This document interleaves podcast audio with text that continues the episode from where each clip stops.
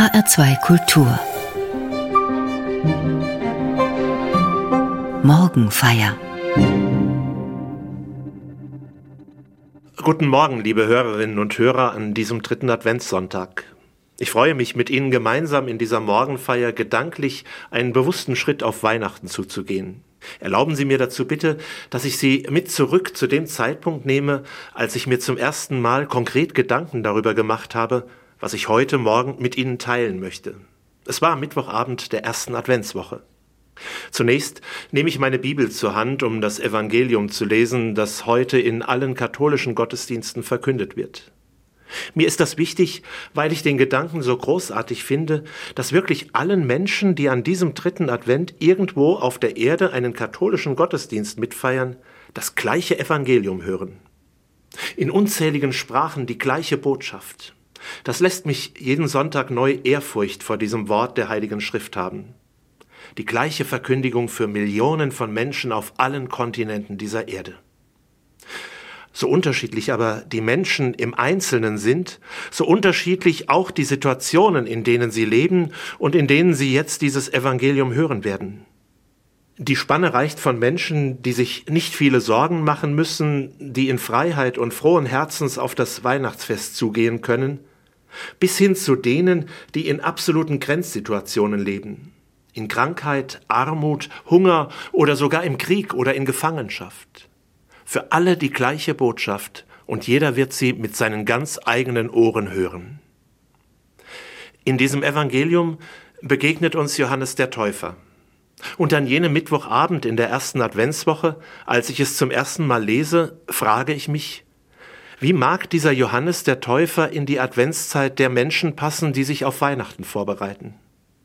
Unsere deutsche Weihnacht beispielsweise ist traditionell geprägt von Behaglichkeit, Lichterglanz, Geschenken und Plätzchenduft. Der Nikolaus und vielleicht auch Engel haben ihren festen Platz in dieser Zeit und gehören dazu. Ich weiß nicht, wie vertraut Ihnen die Gestalt von Johannes dem Täufer ist, von dem immer in den Gottesdiensten am zweiten und dritten Advent die Rede ist. Die Bibel sieht ihn als Wegbereiter Jesu vor dessen öffentlichem Auftreten als er damals etwa 30 Jahre alt ist.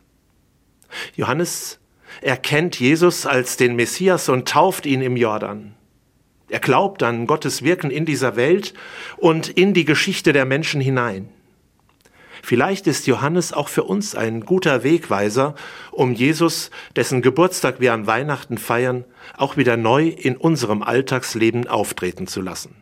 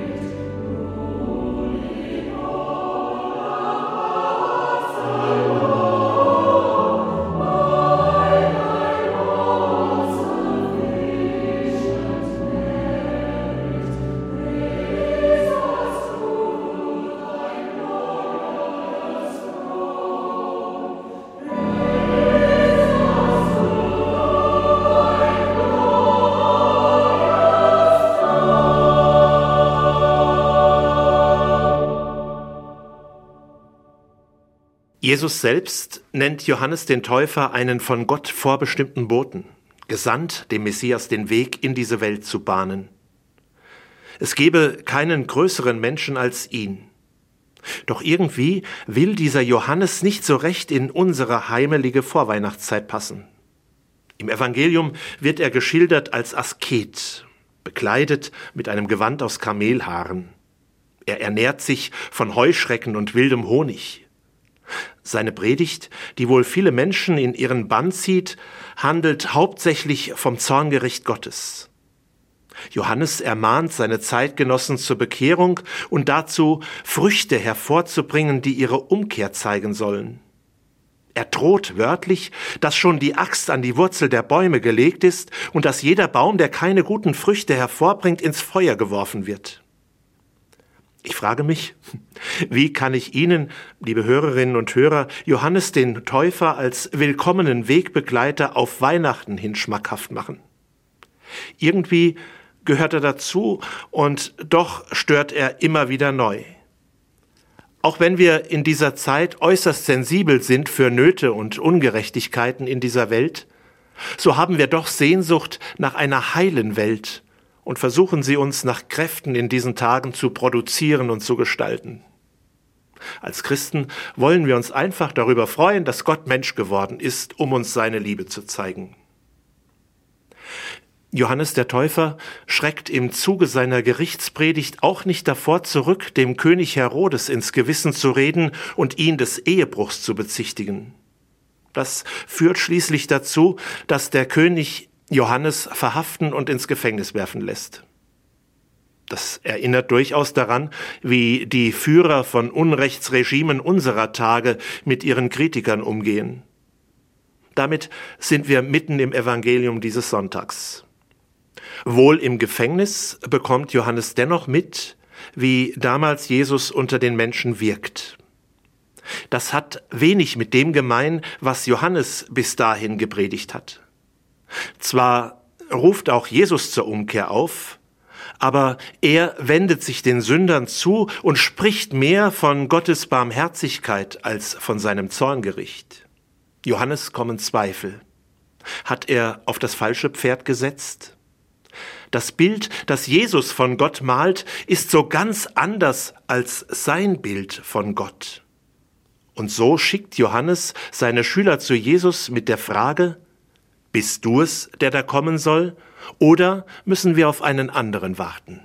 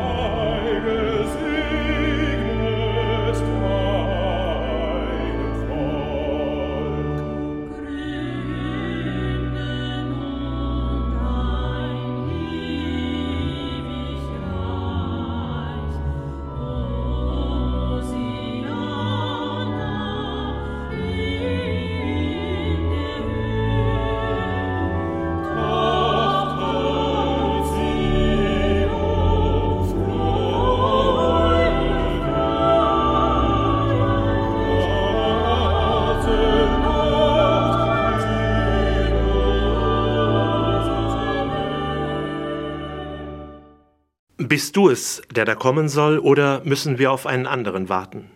Die Antwort Jesu auf die Frage ist kein klares Ja oder Nein.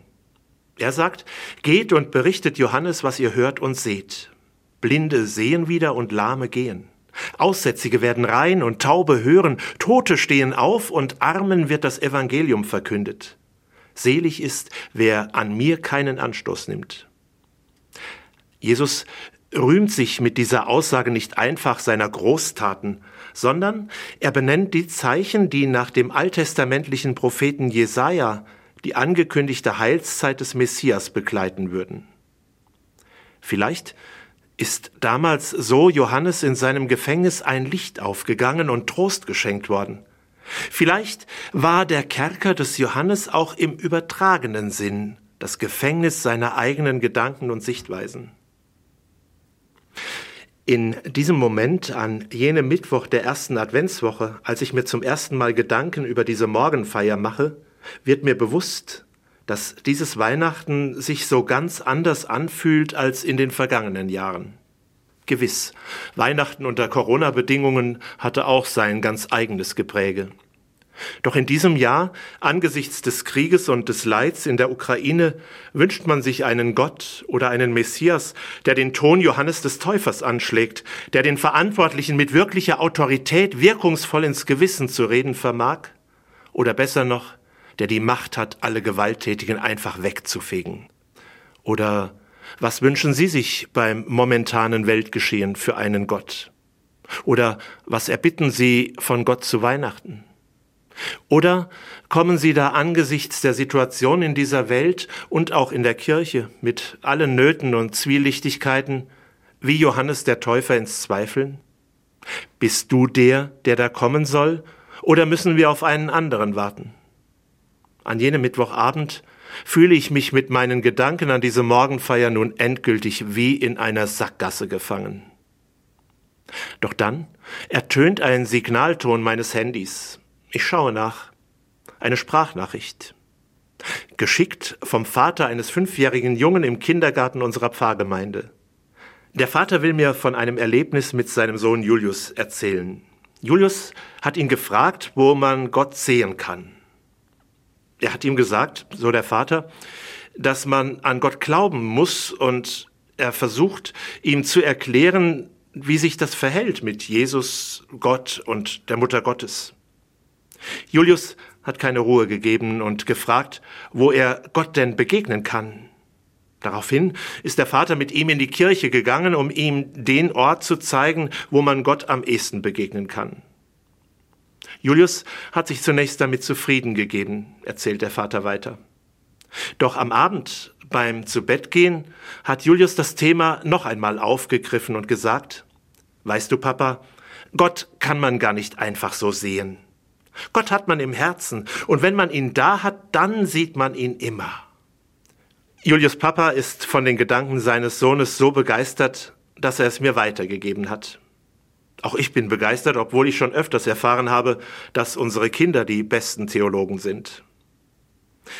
Julius Erklärung geht mir an jenem Abend nach. Wenn Gott im Herzen ist, dann sehe ich ihn immer. Dann ist es egal, in welcher Situation ich gerade bin. Ich kann Gottes Gegenwart entdecken in den freudigen Momenten und ich darf erfahren, dass er da ist, wenn das Leben gerade in den unterschiedlichen Grenzsituationen eine einzige Überforderung darstellt.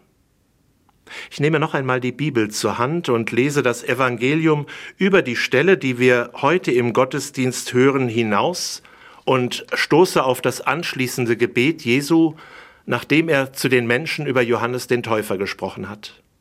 Er betet, ich preise dich, Vater, Herr des Himmels und der Erde, weil du all das vor den Weisen und Klugen verborgen und es den Unmündigen offenbart hast. Ja, Vater, so hat es dir gefallen.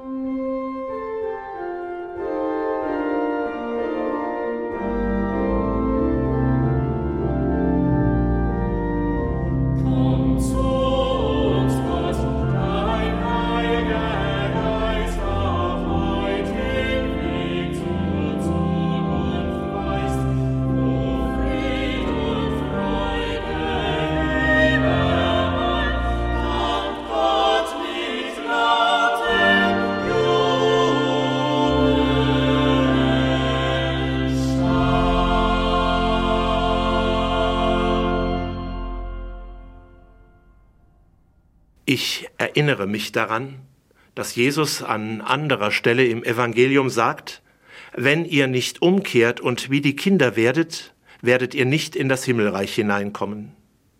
Wer sich so klein macht wie dieses Kind, der ist im Himmelreich der Größte. Und dann denke ich zurück an meine eigene Kindheit. Ich war fasziniert von Filmen über das Leben Jesu. Den stärksten Eindruck hat bei mir wohl der Film König der Könige hinterlassen. Manch einer würde ihn heute als Monumentalschinken der 60er Jahre abtun. Doch ich war damals fasziniert. Und mir wird gerade bewusst, dass es ausgerechnet die Szene ist, um die es im heutigen Evangelium geht, die mir ganz besonders in Erinnerung ist. Komisch. Sonst habe ich keine konkreten Bilder des Films mehr in meinem Gedächtnis, nur hiervon. Ich sehe Johannes den Täufer vor mir, in einem großen, dunklen Kerker sitzen, mit schweren Eisenketten festgemacht. Hinter ihm geht eine steile, steinerne Ebene nach oben, wo ein kleines, vergittertes Fenster zu sehen ist. Im Film ist sozusagen aus dem Off die Stimme Jesu zu hören, der die Frage des Täufers wiederholt, Bist du der, der da kommen soll, oder müssen wir auf einen anderen warten? Und dazu gibt er die Antwort aus dem Buch Jesaja, dass Blinde wieder sehen, Lahme gehen, Taube gesund werden, Tote aufstehen und dass den Armen das Evangelium verkündet wird. Doch dann entwickelt der Film seine eigene Fantasie, die so nicht im Evangelium steht. Jesus will Johannes in seinem Gefängnis besuchen. Er spricht bei einem römischen Hauptmann vor und sagt, er wolle Johannes die Freiheit bringen. Der Soldat lacht und fragt, wie er sich das vorstellt angesichts der Sicherungsmaßnahmen. Und Jesus antwortet ihm, ich bin gekommen, um ihm Freiheit in seinem Kerker zu schenken. Das versteht der Hauptmann nicht und stellt nur die Gegenfrage, Freiheit zwischen den Steinmauern? Doch dann eine sehr bewegende Szene, wegen der sich mir das Ganze wohl tief ins Bewusstsein eingeschrieben hat. Jesus erscheint an jenem kleinen Gitterfenster im Kerker Johannes des Täufers. Dieser robbt mit seinen schweren Eisenketten die steinerne Ebene bis hoch zu jenem Fenster und mit letzter Kraft erreicht er die ausgestreckten Finger Jesu mit seiner Hand. Und in jenem Moment wird dem Zuschauer und mir damals als Kind auch klar, dass Jesus den Menschen Gottes Nähe im dunkelsten Kerker und auch im Herzen schenken kann. Als Theologe würde ich heute sagen, Jesus kann mir aus dem Gefängnis manch trüber Gedanken, aus Traurigkeit und eingefahrenen Meinungen heraushelfen. Auch wenn dies eine Gesamtsituation nicht unbedingt ändert, so kann ich durch Gottes Gegenwart doch anders mit den Dingen umgehen. Für mich offenbart sich an jenem Mittwochabend der ersten Adventswoche Gott durch den fünfjährigen Julius. Ich darf Gott im Herzen haben und ihn dann immer sehen, in jedem Augenblick meines Alltags. Freudig gestimmt, für diesen dritten Adventssonntag schaue ich noch einmal nach, welche biblischen Texte neben dem Evangelium uns noch auf den Weg gegeben werden.